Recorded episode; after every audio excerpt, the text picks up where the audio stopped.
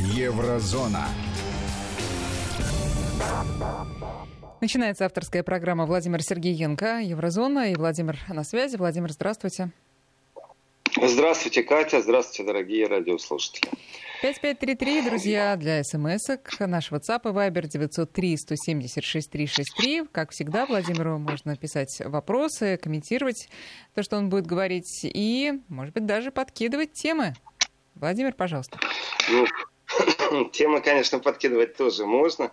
Э, и вопросы задавать, и рассуждения, дорогие друзья, дорогие радиослушатели. Э, подписывайте, пожалуйста, свои сообщения. И если вы еще напишите, откуда вы пишете, это вообще будет замечательно. Знаете, как приятно читать географию а также добрые слова, которые вы пишете. Спасибо вам за это. Э, повестка сегодня очень простая. У нас не так много политических событий и резонансных, о которых стоит говорить. В принципе, э, одна из тем – это вмешательство э, Германии в конфликт между Турцией и Грецией.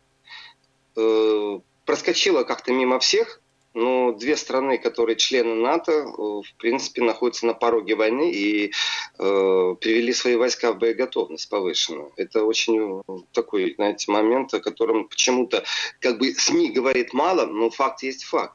И второй момент, о котором нужно говорить, это очередной виток э, вокруг Северного потока-2. При этом Северный поток-2, я с этого и хочу начать, э, это не просто противостояния каких-то интересов. Э, Россия, допустим, хочет стабильно поставлять газ и заинтересована э, в том, чтобы кто-то его регулярно покупал. И говорит, мы конкурентоспособны, мы стабильны, даже вот была холодная война, мы все равно регулярно поставляем, все в порядке, все хорошо. Да? А если бы все упиралось только в экономику, на Северном потоке-2 сейчас ярко выраженно идет э, тренировка. Я бы сказал, такие сильные учения, и э, тоже не видно о том, вот что происходит, как происходит, но на самом-то деле ситуация достаточно э, жесткая, и уже противостояние идет не между Россией и США в поставках газа. Все-таки противостояние началось между Евросоюзом и США. И этот момент очень важен, потому что в, во времена холодной войны той, я имею в виду, холодной войны, потому что сейчас тоже все признаки холодной войны на лицо, в принципе, э, уже стоит политическое противостояние. Именно политическое. Оно больше не является э, экономически обоснованным. И э, Америка, конечно, ну, в лице Соединенных Штатов, ведет себя очень странно, просто очень-очень странно. В общем, в американское посольство в Федеративной Республике Германии приглашают фирмы, которые имеют отношение к Северному потоку-2, и, в принципе, э, вот как бы красиво дипломатически кто-то не пробовал бы объяснить, что им пробуют мягко объяснить, что они попадут под санкции, на самом деле их приглашают, чтобы на них наехать. Это настоящее ракетерство это мир не политических отношений, это мир не экономических отношений, это мир бандитов с большой дороги, это мир ковбоев, которые решили, что оседлать можно и Евросоюз, и Россию, и газовую трубу. Это мир ковбоев, которые не имеют шерифа, они сами себе шерифы, они сами придумывают правила и по этим правилам живут. Э, конечно, противостоять этому очень тяжело. Вы знаете, эм, меня смущает, например, отсутствие пикетов э, в данный момент э, под посольством Соединенных Штатов э, Америки в Федеративной Республике Германия. Потому что когда приглашают, например, оппозиционеров Соединенные Штаты, знаете, там свое посольство, и рассказывают о том, как они будут поддерживать, там что-то про демократию рассказывают. В принципе, это игра. Я считаю, что это игра, здесь есть противостояние, есть деньги, есть гранты, есть понятие Вашингтон обком, ну, как бы мы об этом знаем, оно существует, такой процесс, и э, как-то все смирились. Все перестали обращать внимание, что это наглое вмешательство в э, дела другой державы. Потому что я ну, не помню, не слышал, у меня никогда не проскакивало в информационной повестке э, что-то о том, что, например, Китай приглашает американских оппозиционеров к себе, собирает их, э, рассказывает о том, что гранты будет выдавать. Чтобы Россия такое делала, я не помню. Я не помню, чтобы Евросоюз такое делал. Так, в принципе, это может начаться. В принципе, это может начаться. И если э, дошло до того, что приглашают фирмы в посольство, вдумайтесь. То есть это э, сотрудник посольства, он должен найти адрес фирмы, то есть ему должны поручить, который имеет отношение. Это работа, в принципе, из открытых источников. Но из открытых источников вообще, в принципе, разведка достает огромное количество информации. Начиная от одноклассники.ру, заканчивая Фейсбуком. Все из открытых источников. Но дело в том, что кто-то должен дать заказ на то, чтобы из открытых источников доставали какую-то информацию. И ту информацию, которую сейчас достает США участие фирм в Северном потоке-2, это непосредственно не является никакая не Венская конвенция, не любое другое там, служебное соответствие или профессиональное соответствие консульской работе, дипломатической работе. Это разведка. Э, потому что по формуле нету сотрудников в дипкорпусе, которые должны этим заниматься. Вот есть отдел связи с общественностью, вот есть представление интересов США, все, что хотите хотите есть. Но это разведка. И э, разведка получается открытым образом, нагло действует на территории Федеративной Республики Германии. И когда они нашли этот адрес, они приглашают на разговор. То, что они пробуют рассказать, что ой, мы же мягко объясняем, не надо мне вот эту лапшу длинную, длинную и очень тяжелую вешать на уши. Вот просто не надо. Они не мягко рассказывают, они просто говорят негромко. И э, понятие мягкого объяснения того, что будут санкции, на самом деле это опять же эфемизм, притом э, в данном случае лингвистически это не одно какое-то слово, это целая конструкция, в которой пробуют объяснить совсем другое. Представьте себе, что вы пришли на мягкий разговор, и перед вами сидят и мягко говорят, вот если ты будешь э, в аптеке покупать что-то от головной боли и от давления, маме, папе, теще, свекрови, свекру, кому угодно, то в принципе, мы за тобой следим, смотрим. Приготовься к тому, что мы к тебе придем домой с обыском. Приготовься к тому, что мы твои счета арестуем. Приготовься к тому, что ты вообще не сможешь бизнесом заниматься, потому что мы любую возможность электронного пересечения денежных средств, э, привязанных к твоей фамилии, начнем пресекать. В принципе, мягко это не значит э, там, не, не угрожать они говорят тихо, они говорят спокойно, но говорят абсолютно мерзкие вещи. И э, вот этот наезд, который делает Америка в данный момент в Германии, я считаю, что это, в принципе, э, плевок в суверенитет Евросоюза, даже не Германия. Даже ни в коем случае не Германия. И э, вот как здесь мешаться? Вот какая позиция России? Э, Россия ну, по логике вещей заинтересована в процессе достройки Северного потока-2, но какие есть рычаги влияния у России, какие можно ответные меры принимать. Является ли Евросоюз в данном случае настолько слаб, что он бросит Германию один на один с Соединенными Штатами Америки э, в вопросе Северного потока-2? То есть это только немецкая экономика заинтересована в Северном потоке-2 или есть Евросоюз? И слова о солидарности Евросоюза – это пустые слова или действительно Евросоюз имеет одну общую внешнюю политику и будет отстаивать свое положение в смысле суверенитета. Я считаю, что э, ситуация, которая была при предыдущем э, после США в Германии, это была тоже катастрофа. Э, это открытая позиция Америки, которую в средствах массовой информации Германии, ну так, специфически, знаете, так, вроде как есть информация, вроде бы как есть, но вокруг нее никто не разводит э, шороха. Никто не пробует эту искру э, просто даже продемонстрировать четко. В принципе, это повод возмущаться тем, как вмешивается Америка в суверенные дела другого государства. При том, что э, если рассматривать вот не только действия разведки, если рассматривать не только действия посольства Соединенных Штатов Америки, то по логике вещей нужно еще рассмотреть э, работу Хайка Масса, это министр иностранных дел Германии, насколько у него хватает смелости, насколько у него отпуск сейчас, и как будет реагировать Министерство иностранных дел Германии на беспрецедентный, в принципе, поведение Соединенных Штатов Америки. Э, я думаю, здесь спор в ВТО э, никак не сможет помочь. Ну, вообще никак, потому что не на кого в суд подавать. Это не спор между двумя институтами э, государственными, это не спор между двумя бизнесами. Здесь абсолютно э, уникальная ситуация, когда бизнес должен подать в суд на политику а нет инструментов, э, которые могли бы рассматривать такие спорные ситуации.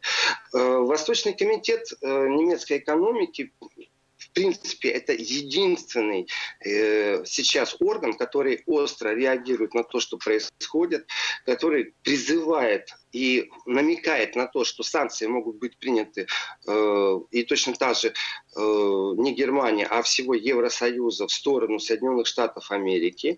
И здесь разговор абсолютно экономический. То есть вот есть многомиллиардный контракт, есть многомиллиардные инвестиции, и эти инвестиции надо спасать. Или похоронить вообще, вот полностью похоронить. Потому что кроме того, чтобы достроить трубу по куску моря, есть еще суша, по которой тоже нужно строить трубу год. Там все намного проще. Это территория э, э Федеративной Республики Германии. И, 3 э, миллиарда, ну давайте так, потянут. Складчину потянут, сами по себе потянут, любой потянет. И акции можно выпустить, ну, есть ли смысл строить э, трубу по э, сухопутью, если в море не будет достроено? И получается, что на прямой вопрос э, директору Восточного комитета немецкой экономики, можно ли спасти Северный поток-2, вдумайтесь, какой вопрос наши коллеги поставили. Можно ли спасти Северный поток-2? Он начинает отвечать уклончиво. Я считаю, что это очень тревожная вещь. И э, здесь ну, не ерничаем нужно действовать. Америка действительно э, в своей и предвыборной гонке, и в своей манипуляции по планете – то, как она видит э, себя и свою позицию America First, конечно же, ну, я не знаю, ну, берега точно путает. И, и у меня нету каких-то таких мягких слов. Здесь все слова, они неприятные, они нехорошие. И они направлены в сторону Соединенных Штатов именно как бандитского государства. По-другому я это не вижу. Это не демократия больше. Здесь нет споров, э, в которых можно обсуждать преференции поставщика э, сырья э, ну, точно так же Россия завтра будет продавать самолеты, которые выпускают. Точно так же ведут санкции, потому что э, есть подозрение, что Боинги коррозию имеют из-за простоев. И если нужно будет отставить свои Боинги, они точно так же это запустят. То есть э, все сказки о либеральности, о честности, о конкурентоспособности, э, это все сказки. Вот все эти сказки, они сейчас воплощаются в жизнь. И Михаил Хармс, это директор Восточного комитета немецкой экономики, на прямой вопрос, можно ли спасти Северный поток-2, еще раз, вопрос был прямой. Можно ли спасти Северный поток-2? Он ответил уклончиво, он начал вилять. Он не сказал, да, конечно, у нас все под контролем, проект будет достроен. То есть не прозвучало стопроцентной гарантии. Э, он начинает говорить о том, что это очень важно для Германии, о том, что это важно для Евросоюза, о том, что это важно для защиты климата и для стабильного энергоснабжения. Но нету прямого ответа «да, мы это сделаем». В принципе, э, время сейчас летних каникул, в том числе и в парламентах многих стран, и Соединенные Штаты Америки э, в этом вопросе, что демократы, э, что консерваторы, все претенденты на место э, президента Соединенных Штатов Америки с политической точки зрения, они в едином порыве они друг друга поддерживают, у них нет разногласий. То есть очень любят пиариться о том, что Трамп э, не будущий президент Америки или наоборот будущий, но это все внутренняя повестка США. Что касается внешней повестки США по отношению к Европе, они единомощники. Разницы нет, кто у них победит. У них, в принципе, совместная позиция по Северному потоку. Э, Северный поток возвращается снова и снова в информационную повестку именно из-за поведения США. Э, осталось достроить, и речь идет вот о деньгах, общая сумма инвестиций, э, второй очереди трубопровода из э, Российской Федерации в Федеративную Республику по дну Балтийского моря, примерно около 12 миллиардов евро. Это внушительные деньги.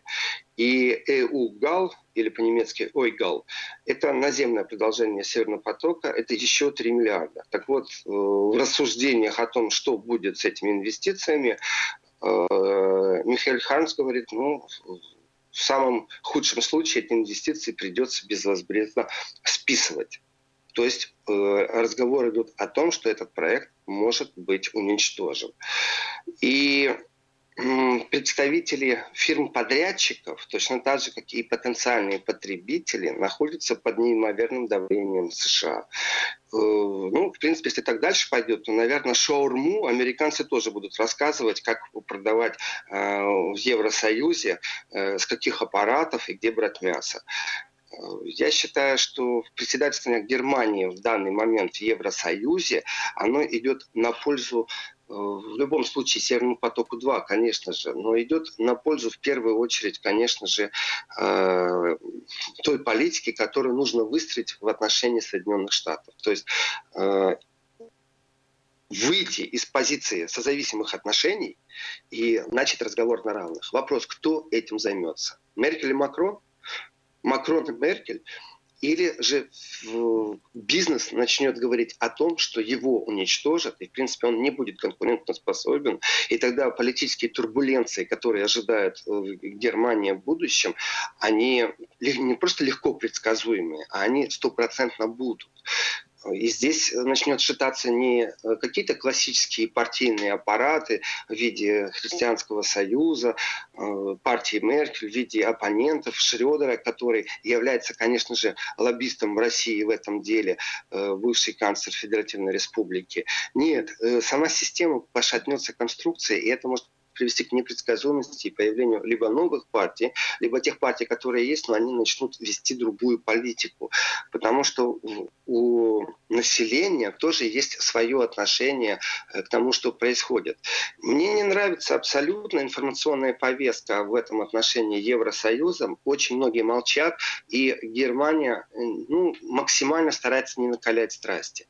Э, я считаю, что это очень легко, логично объяснить, потому что э, если страсти накалены, вы знаете, вот брось спичку в сухой стоп сена. Вот примерно это то же самое. Подойти за зажигалкой, стоять и ждать ветер подует в сторону этого стога или нет. И, и так есть антиамериканские настроения, как бы их не пробовали снизить. И они не связаны с экономикой, они связаны с ощущением людей того, что происходит. И политические элиты точно так же прекрасно все понимают. Но мы делаем вид, что мы на эту тему не говорим, потому что у нас есть стратегическое восприятие мира, потому что, может быть, Трампа не переизберут, потому что э, жизнь наладится, потому что, потому что, еще раз потому что. Потому что традиционно их воспитывали на проамериканской модели поведения. Разницы нет, что Америка делает, это всегда хорошо и всегда нужно быть вместе. И э, в этой же модели есть противостояние с Россией. То есть Россию всегда надо бояться, и разницы нету, будет э, в России экономическая ситуация стабильна, нестабильна. Нужно максимально ее всегда расшатывать, потому что вот мы Россию просто боимся. И последние годы они связаны с риторикой вокруг Украины, вокруг Крыма, Балтийские страны, Польша постоянно подливают масло вот именно в эту риторику. Но если исходить не из масла, которое подливается, а из отношения, то как только начнется медийная волна, э, в которой будет отстаиваться европейская э, независимость, народ поддержит это не просто моя глубокая уверенность. Если взять опросы социальные, а они тоже, знаете, являются иногда инструментом, их можно просто не проводить, то э, вопрос нужно ставить очень просто. А вы знаете, что Америка э, диктует условия тому, как должен бизнес в Германии развиваться? А вы знаете, что Америка навязывает свои правила игры в Евросоюзе? А вы знаете, что Меркель и Макрон ни разу не позвонили в Вашингтон и ни разу не сказали, что начинается холодная холодное отношение именно на уровне МИДов Соединенными Штатами Америки.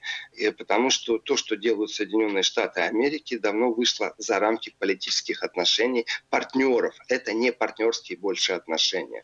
Я не могу винить Трампа в этих отношениях. Трамп э, ведет просто свою игру, в рамках своей игры он себе может позволить. Но если завтра вместо Трампа будет кто угодно другой, и в Конгрессе будет большинство, разницы нет у какой партии в отношении Северного потока, ничего не изменится. Это значит, что внешняя политика Соединенных Штатов э, по отношению к Евросоюзу, по отношению к Европе, Западной Европе, в том виде, в котором она сейчас есть, она не изменится. И это структурный подход, это системный подход. И в этом системном подходе ну, вот Европа не может осознать, что она в состоянии э, начать разговаривать с Соединенными Штатами на равных. И позиция не на равных – это то, что будет преследовать еще долго и долго и долго. Так вот, э, какие санкции может вести Евросоюз против Соединенных Штатов?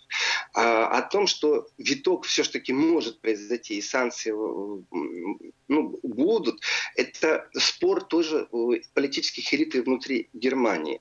Она говорит, Крамп Каренбауэр, Э, в интервью нашим коллегам говорила, что э, Соединенные Штаты Америки с их действиями э, противоречат международному праву.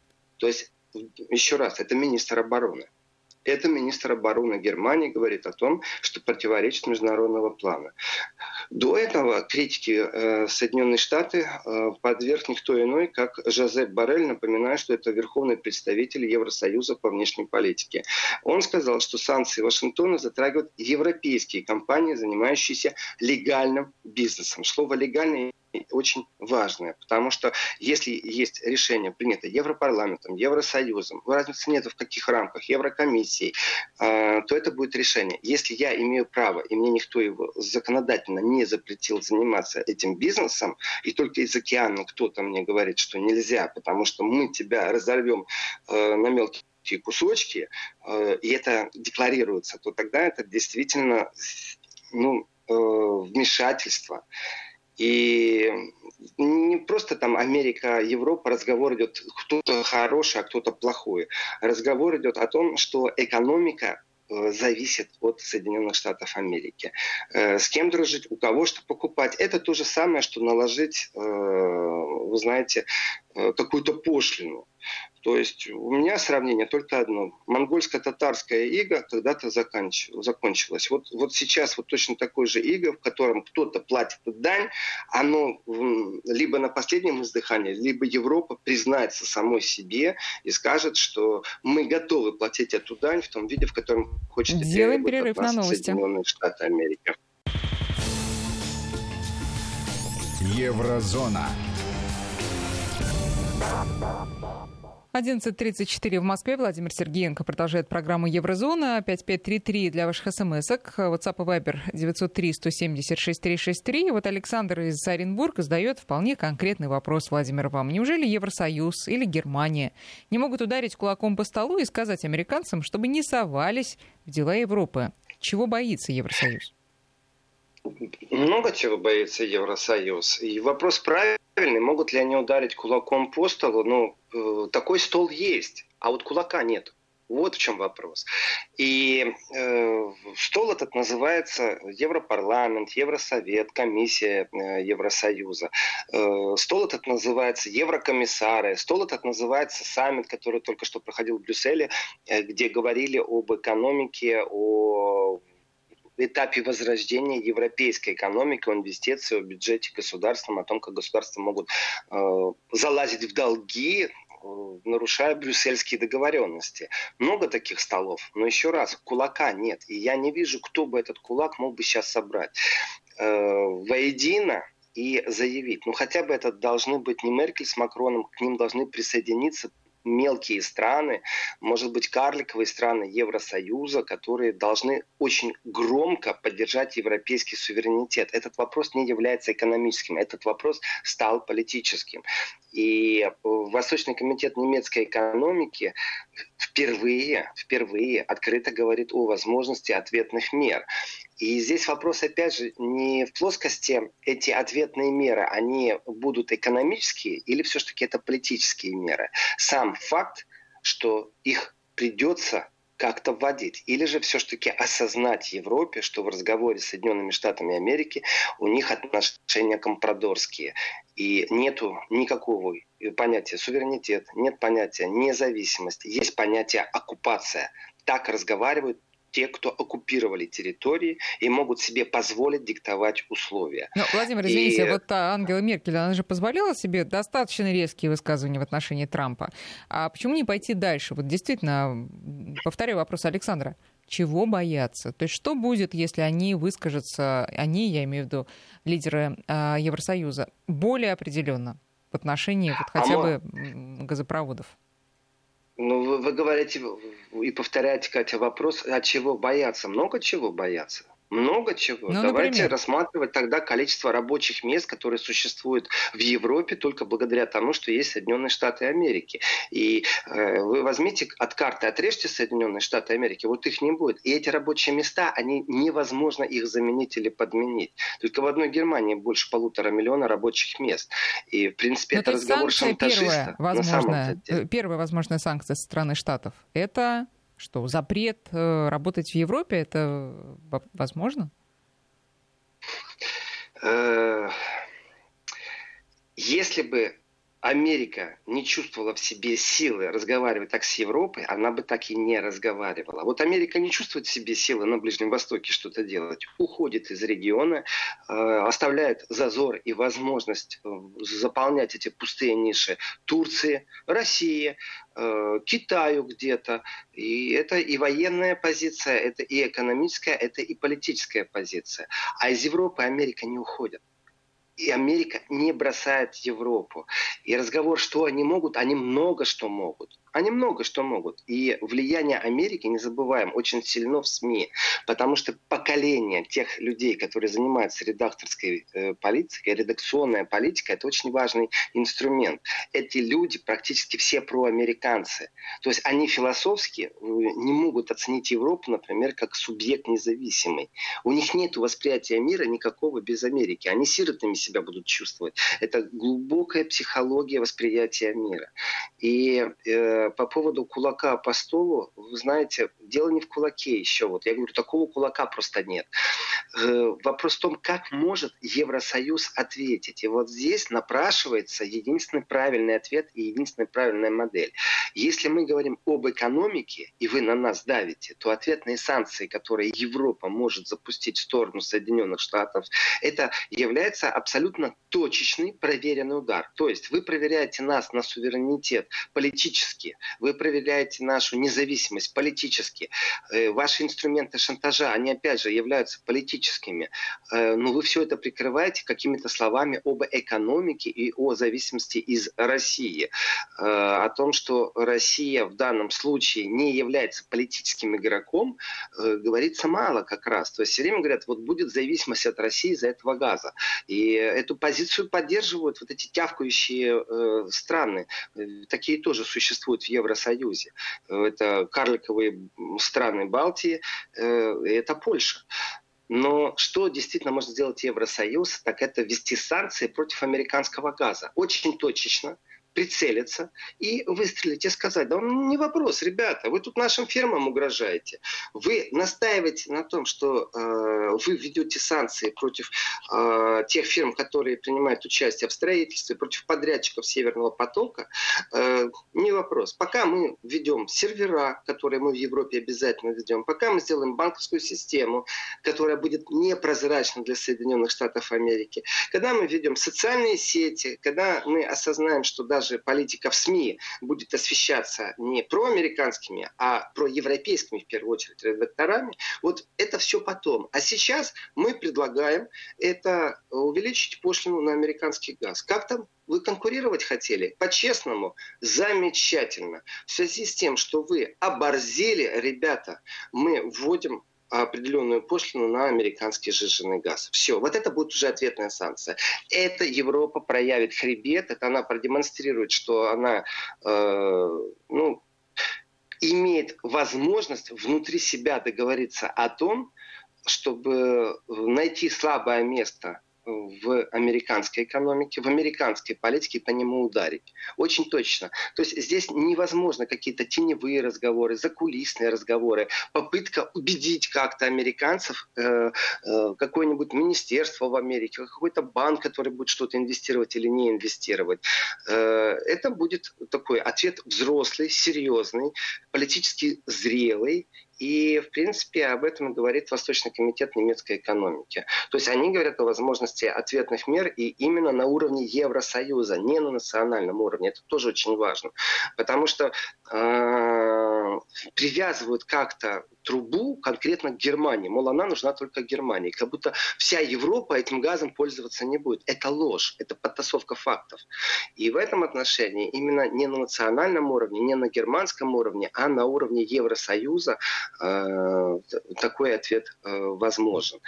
Насколько он будет э, демонстрировать именно европейский суверенитет, я думаю, что это покажет ближайшее будущее пока что все-таки Европа молчит. И по формату э, даже невозможно определить, в каких рамках Евросоюз вдруг сделает такое заявление. То есть это должен быть э, на очень высоком уровне. Это должна быть либо Урсула фон де Лейн, э, либо Шарль должен это сказать. То есть э, не на уровне канцлера Германии, не на уровне канцлера Австрии, не на уровне президента э, Франции. Это должен быть представитель Евросоюза. Тогда это будет серьезно. Но в Евросоюзе есть не просто механизмы, которые мешают этому заявлению и этой политической воле, а есть страны и э, бюрократически замусоленный Евросоюз не сможет Э, если не будет добро со всех сторон, объяснить э, Америке, что они в состоянии ввести вот эти вот точечные санкции против сжиженного газа, э, и чтобы американский газ облагался дополнительной пошлиной, если, например, Польша скажет, нет, мы не поддержим это. А почему Польша должна это поддерживать? Польша всячески является со всех сторон инструментом Соединенных Штатов в Европе.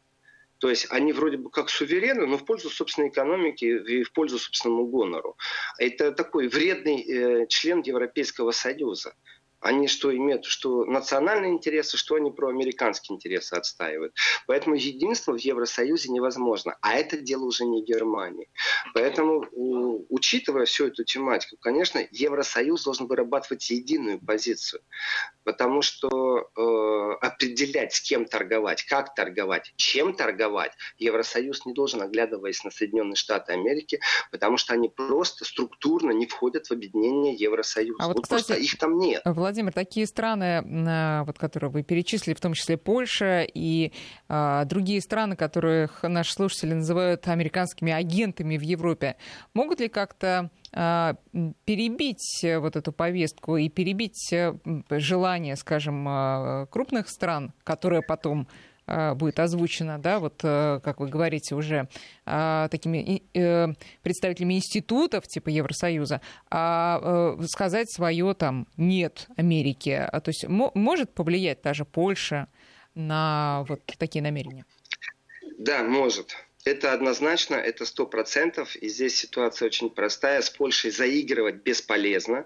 Именно потому, что Польша по, даже вот по повестке своей предвыборной кампании продемонстрировала антиевропейские настроения. Не в контексте, знаете, объединения шенгенской визы, там, общих границ, беспошлиной торговли. Нет, нет, нет, нет. А именно в той повестке, которую Евросоюз навязывает в виде толерантности, терпимости. Вот здесь вот большие разногласия. То есть за словами толерантность кроется совсем другая вещь. И э, Польша очень чувствительно относится к брюссельской вертикали. Противостояние между Польшей и брюссельской вертикалью, оно и было запрограммировано, скажем так, просто его тоже никто не подсвечивал.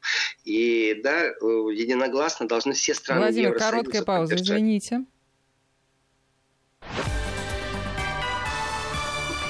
Вести ФМ.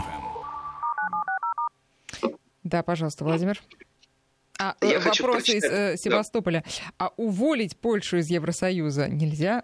Спрашивает Алексей. А, ну как?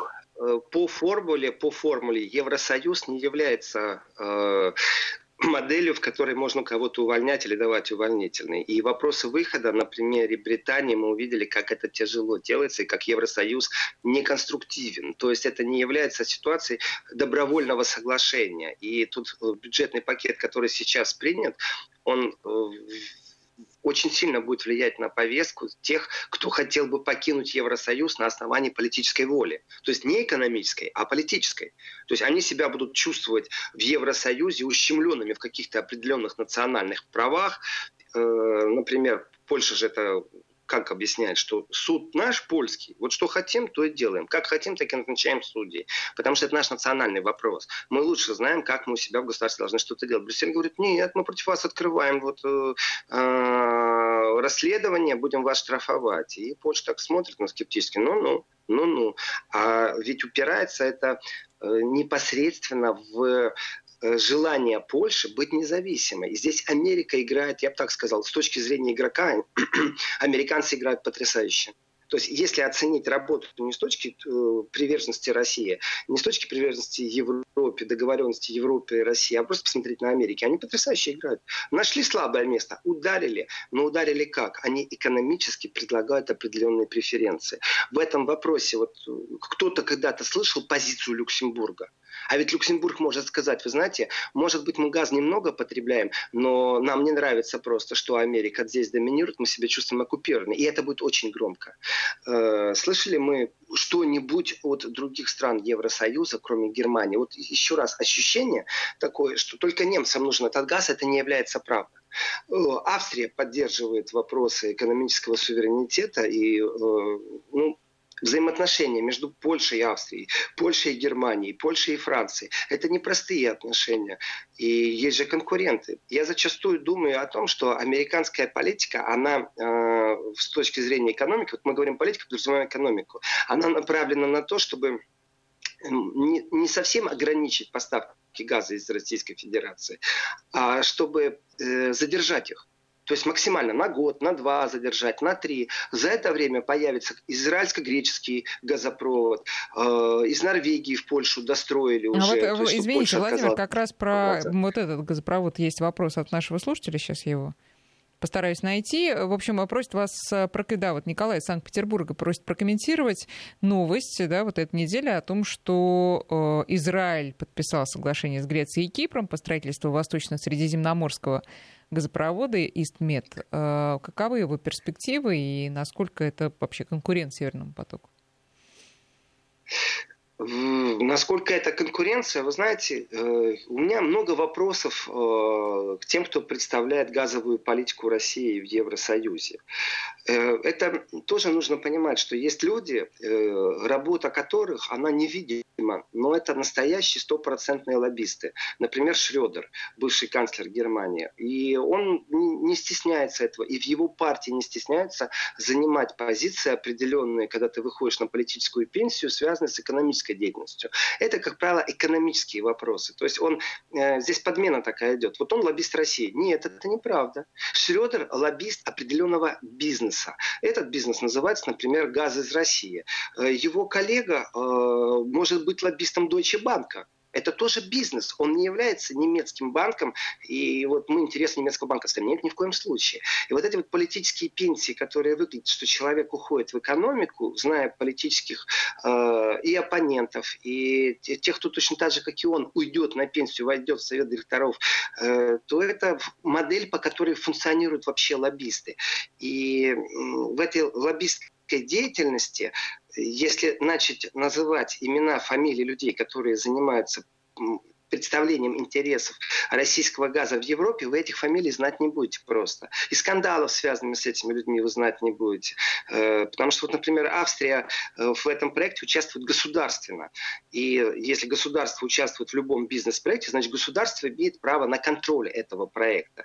Э, это тогда не с налогов мы списали наши растраты, а государство может, ну, альтернатива счетной палаты точно так же перепроверяет расходы. И выясняется, что, например, топ-менеджер э, немецкий, которого из Германии перекинули в Австрию, э, который занимается именно лоббизмом и представляет интересы газа, еще раз, это не интересы России, это очень смешные интересы тех, кто этот газ будет потреблять, в каком количестве и как. Выяснилось, что, например, что он там какую-то сумасшедшую сумму э, заплатил за авиаперелет, который не вписывается ни в какие рамки. Да, он мог действительно заплатить. Да, он действительно мог полететь на футбольный матч в Лондон. Да, действительно, потому что там на трибуне он с кем-то встретился, и мы зачастую таких вещей не знаем, где он коротко переговорил, э, перебросился словами и тем самым бросил камень, например, в зарождение антиамериканских э, настроений или же разговор о санкциях. Мы ничего этого не знаем, это не освещается. Лоббисты – это вообще закрытый мир. Э, и лоббистская деятельность, она в некоторых странах даже запрещена, потому что считается, что это коррупционные шаги. Но Австрия, тем не менее, решила расследовать. А действительно нужно было. Именно потому что государство Австрия является э, инвестором в этом проекте. А действительно нужно было тратить эти деньги на этот перелет. Э, может быть, можно было как-то по-другому это сделать. То есть необходимость основана на экономически-политическом каком-то мотиве. Э, но, может быть, можно было выкупить весь бизнес-салон какого-то самолета, а не тратить там 400 тысяч евро за один перелет. Понимаете, суммы сумасшедшие какие-то. Они даже, мы иногда не понимаем, что происходит, но мы чувствуем это. И, конечно же, лоббистская деятельность, вот э, это тоже тема табу. И в этой теме табу, когда узнаешь о растратах топ-менеджеров и о том, как они живут, что они делают, э, ну, вообще иной мир, какая-то другая планета. И часто это ассоциируется, вот смотрите, там топ-менеджер «Газпрома», топ-менеджер э, представителя «Газпрома» Северного потока-2 в Европе. Но еще раз, это не топ-менеджер какой какой-то отдельной э, элитной группы, а это целая отрасль, которая на этом завязана. И у них и образ жизни иной, и у них связи в политических кругах, и это, э, конечно же, создание определенного мнения. Это э, игроки, которые не афишируют своей деятельности. Но в связи с тем, что они именно ее не афишируют, проявляются очень интересные вопросы. То есть в связи с закрытостью этой деятельности вопросов очень много. И Америка вот сейчас, не стесняясь, говорит о том, что она будет будет вводить санкции э, против э, европейских фирм, которые принимают участие в постройке Северного потока-2. У меня очень простой вопрос. Э, лоббисты в Европе, то, что делают, мне все понятно. И представители Восточного комитета экономики Германии, мне тоже понятно, почему он уклончиво отвечает. Ну, чтобы не попасть под санкции США.